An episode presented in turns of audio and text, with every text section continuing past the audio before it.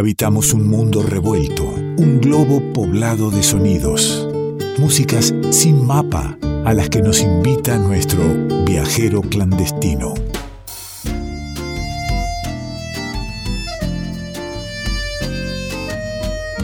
Y ahí nos está esperando Morral eh, al hombro, el tipo preparado para iniciar viajes, para proponer eh, el viaje que, por suerte en el revuelto siempre estamos dispuestos a, emprender con Nicolás Falkov, con nuestro viajero clandestino. ¿Cómo anda, amigo?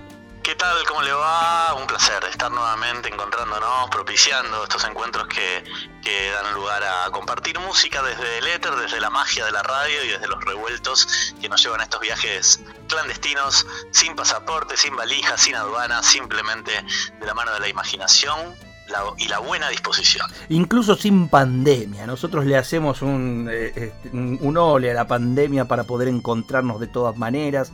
Eh, y unimos diferentes geografías y lugares. Aquí desde Nacional, desde la radio pública en Buenos Aires y nuestro viajero en Tras la Sierra, donde no podemos antes de emprender el viaje hacia quién sabe dónde, preguntar y que nos cuentes cómo, cómo está todo el tema de los incendios forestales del monte nativo.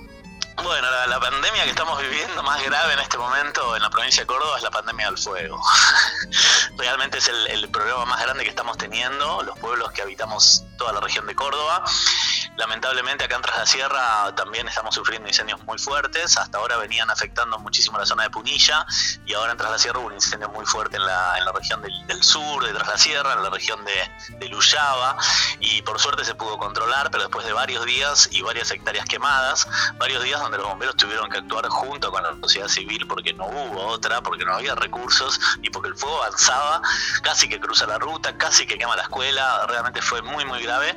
Y bueno, ya van en estos meses este, cientos de miles de hectáreas quemadas, son casi 200.000 hectáreas que se quemaron y de esas 190.000 te diría que las, 100, las últimas semanas, los últimos días se quemaron 100.000, o sea que realmente estamos en una época de sequía tremenda donde sabemos que los incendios son en un 95% eh, generados, ya sea por accidente o ya sea intencionalmente, por distintos motivos e intereses. Y realmente es muy grave lo que pasa porque también afecta, eh, bueno, obviamente que a la gente que pierde las casas, eh, obviamente que a la flora y la fauna del monte nativo y también a la gente que viene criando animales, ¿no? Porque muchos de esa gente que su economía se ve devastada después de un incendio de estas características y ni hablar del monte nativo, que en Córdoba siempre de alguna manera este, se hablaba de que quedaba el 3% del monte nativo, bueno, de los 600.000 hectáreas de monte nativo que quedaban, eh, alrededor de 200.000 se quemaron. Así que bueno, lamentando muchísimo esta situación y esperando que de una vez por todas quienes dicen gobernar tengan las voluntades políticas para poder realmente hacerse cargo del gran riesgo y del gran peligro que implica este tipo de incendios forestales en, zonas como Córdoba, ¿no? Donde en momentos de sequía tan fuertes. Es una percepción mía, Nico. Eh, que dijiste que es la, pandemia más grave que están atravesando ahora, yo no noto que ciertos eh, gobernantes lo, lo tomen con, con, tanta, con la gravedad que merece el asunto. No, por supuesto, por eso te decía, no existen las voluntades políticas que puedan realmente dar los recursos necesarios para paliar estos incendios. Hay una frase que está circulando muchísimo y, que dice todo fuego es político. Eh, ya que citamos a, Patricio Rey y sus redonditos de ricota, si la sierra sigue así, todo fuego es político. Y justamente de eso se trata, ¿no? De que no se le está dando la importancia ni la prioridad que necesita esta problemática y por eso es que los pueblos son los que se están organizando, los vecinos, en consorcios de fuego, en redes de solidaridad, para trabajar junto con los bomberos voluntarios porque realmente los recursos no alcanzan y se está prendiendo fuego la provincia. Valía, valía este informe de situación de nuestro viajero clandestino desde allí, desde tras la sierra, donde también le mando un abrazo a toda la gente de, Radio El Grito, eh, que, da un espacio a, este programa para, para, que nos encontremos y que por, por lo menos podamos ahora emprender este viajecito hacia, hacia otros lugares a ver cómo está la cosa. Se trata de cerrar los ojos, abrir el alma a los sonidos que van llegando.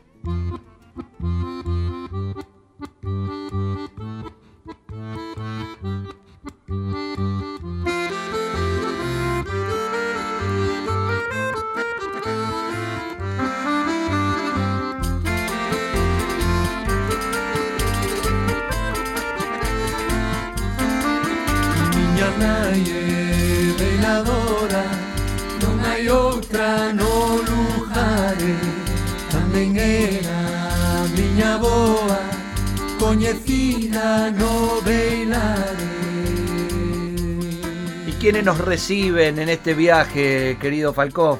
Bueno, un viaje que se anticipó la semana pasada para quienes son asiduos oyentes del programa, porque habíamos aterrizado en Galicia de la mano de sangre de muérdago, y hoy volvemos a aterrizar en esta tierra que tiene mucha empatía y mucho que ver con la historia argentina también, porque mucha inmigración gallega llegó a estas tierras, así que volvemos a hacer el camino inverso aterrizamos en Galicia de la mano de uno de los grandes músicos gallegos, del folk gallego de los últimos tiempos, Javier Díaz, en este caso junto a las Adufeiras du Salitre, que es un grupo de tamboreras, mujeres, que justamente lo que hacen es tomar este tambor tan particular, el adufe, que es un tambor cuadrado, tradicional, tambor cuadrado, que es muy usado en Portugal y en ciertas zonas de España como Galicia, que tiene cierta sonoridad parecida al DAF, que es un instrumento típico de Persia. Así que Javier Díaz, junto con las Adufeiras del Salitre, han editado en febrero de este año su tercer disco de este proyecto que se llama el, el disco, digamos, es un disco llamado Las Catedrales Silenciadas. Pero Javier Díaz ya viene de eh, ser integrante de varias agrupaciones que han dejado huella en la música gallega, como por ejemplo Perro Hueto. Así que ya es un nombre muy conocido por esas tierras, por ahí no tanto por este lado. Así que vale la pena escucharlo, disfrutarlo junto a las adufeiras de Salitre en este viaje clandestino que hoy emprendemos con un disco de febrero del 2020 que ya estamos degustando.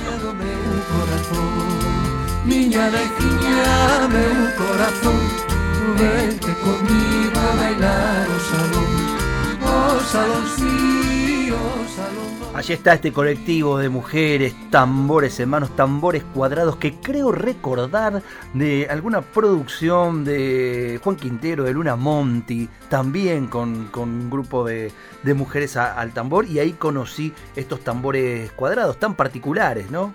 Sí, sí, sé que ellos también estuvieron ahí interactuando con algunos colectivos musicales de, de la península ibérica, así que es muy probable esta referencia que decís. Y bueno, en este caso, Las Catedrales Silenciadas es el tercer disco de Javier Díaz junto a las Adufeiras de Salitre, y es un disco que de alguna manera es un grito de alerta, así, así dicen, ante el progresivo despoblamiento rural y la pérdida de identidad que esto explica, la desaparición de la cultura rural, que, bueno, en la tradición y la historia de Galicia es muy importante, que implica también una cosmovisión, y bueno, ahí nombran este, las distintas costumbres, las distintas tradiciones, los viejos árboles, eh, los alalás, los cantos, ¿no? Y también el idioma, el gallego, que es un idioma muy particular, es uno de los idiomas que habitan en, el país denominado hoy España, y justamente el, gallego es, eh, bueno, se lleva de alguna manera, es, eh, tiene que ver también con el, con el portugués, ¿no? Uno puede encontrar ahí algunas raíces en común,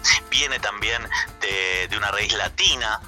De, de, un antiguo imperio que en ese momento se fue transformando en una comunidad autónoma y que tiene que ver con Galicia, hoy parte de la constitución española, ¿no? Pero es un estado autónomo, Galicia que tiene por supuesto su propia lengua. Los temas de este disco también están cantados en gallego, las catedrales silenciadas, una manera de homenajear a la tradición que se va perdiendo junto con, eh, digamos, la, migración masiva desde lo rural a lo urbano de la población de la zona. Qué interesante eh, el, mensaje lo que implanta Javier Díaz desde su música, ese mensaje que si bien tiene que ver con, el folclore y la tradición de Galicia, eh, se puede extrapolar a cualquiera de las culturas, lo importante, ¿no?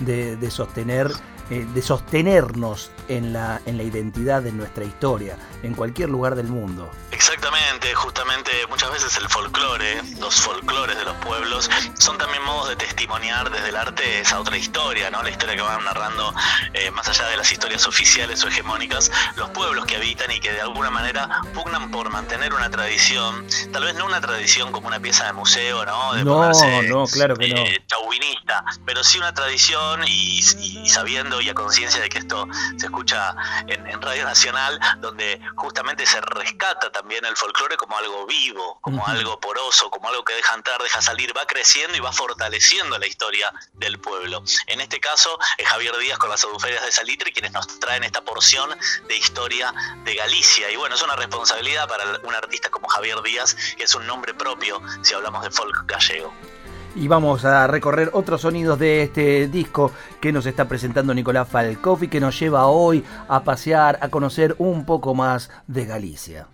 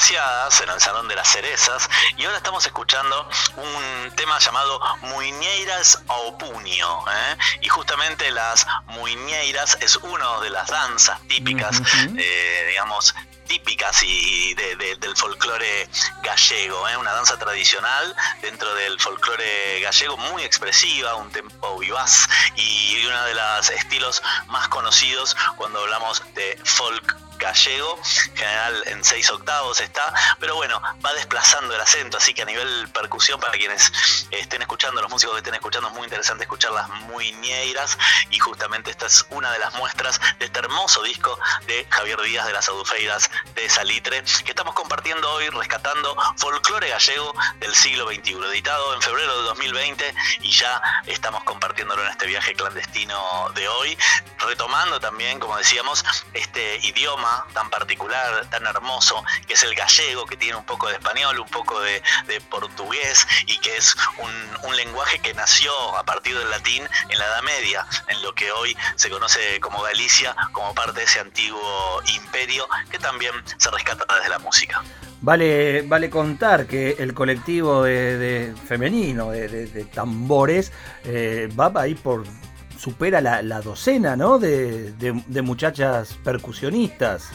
Sí, algo también muy interesante, ¿no? Las mujeres ahí a, cargo de la percusión, cuando, bueno, muchas músicas folclóricas sucede que por ahí las mujeres cantan y los hombres son los tamboreros. Bueno, acá se da un poco al revés y es muy interesante ahí que, sean las mujeres las que van sosteniendo rítmicamente eh, estos tambores de marco, frame drum se les llama, y en este caso tambores cuadrados, ¿no? Interesantísimos porque uno siempre piensa en el tambor circular y bueno, le da otro sonido y también es otro modo de agarre y de toque, por supuesto, otra, otra técnica. Y nos contó que era el tercer disco de Javier Díaz eh, con el colectivo de, tambores o es el tercer disco de Javier Díaz? No, es el tercer disco de Javier Díaz y las Adufeiras de Salitre. Javier Díaz es uno de los músicos referentes en la música folk tradicional. Son décadas ya de historia, eh, soplando gaita, ¿no? Tocando gaita. Allá por los años 80 él ya estaba ahí soplando su, gaita. Eh, estuvo participando de espectáculos de la Nova De Danza, una compañía danzaria. Fue parte del, grupo Perro Hueto, que fue un grupo realmente muy interesante que renovó el folk gallego. Eh, una banda que duró desde el 2008 hasta el 2014. En algún momento, en alguno de los viajes clandestinos, hemos hablado de Perro Hueto. Creo que hemos presentado un disco hermoso llamado Cosmogonías. Eh, formó parte de ese grupo también. Eh, trabajó con grandes artistas, referentes, como por ejemplo Carmen París, José Manuel Budinio, Kepa Junquera, bueno, grandes músicos gallegos y estuvo de gira por todo el mundo. Con las Adufeiras de Salitre eh, editó tres discos, en el 2015 uno llamado The Tambourin Man, el, hombre del tambourin, este, y después editó un disco llamado Noró, este disco que estamos hoy disfrutando es de febrero del 2020, les decía, se llama Las Catedrales Silenciadas y es este grito de alerta ante esta situación de pérdida de identidad cultural y esta responsabilidad que sienten los músicos y las percusionistas de las adufeiras de Salitre por retomar desde la música y desde la danza la historia de los pueblos. Y se nos acabó el tiempo del el permiso de visita en Galicia. Hoy tenemos que retornar, eh, querido Falcó, eh, pero cada vez que, pegamos la vuelta lo hacemos disfrutando de la música. Eh. Nos podemos llevar un poquito de Galicia hacia casa. Así que cuénteme qué nos regala para seguir degustando. Hermoso tema para bailar, para escuchar, para degustar, que se llama Una, dos, tres, cuatro, que sería algo así como un, dos, tres, cuatro.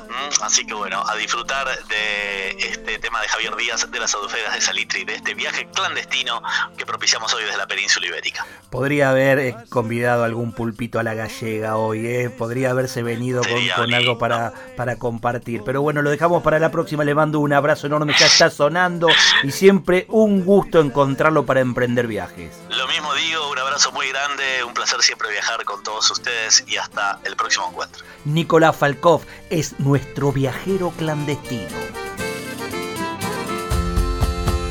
Despois da segunda outra. Despois da segunda outra. E con esta fago tres. Anda e olé E con esta fago tres. Cantan no los paxaros Cantan no los paxaros. Cando move de los pés.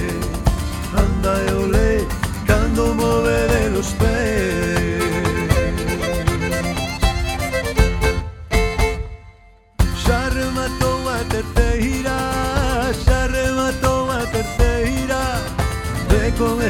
fago catro.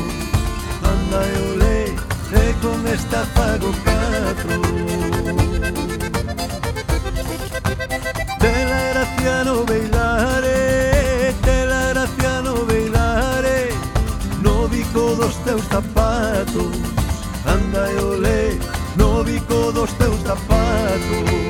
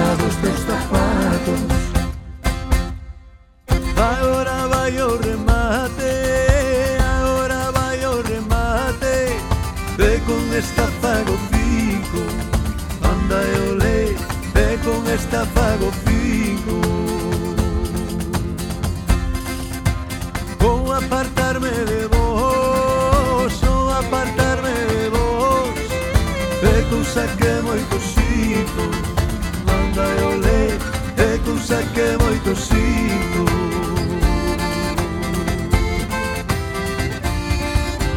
Vou empezar a contar,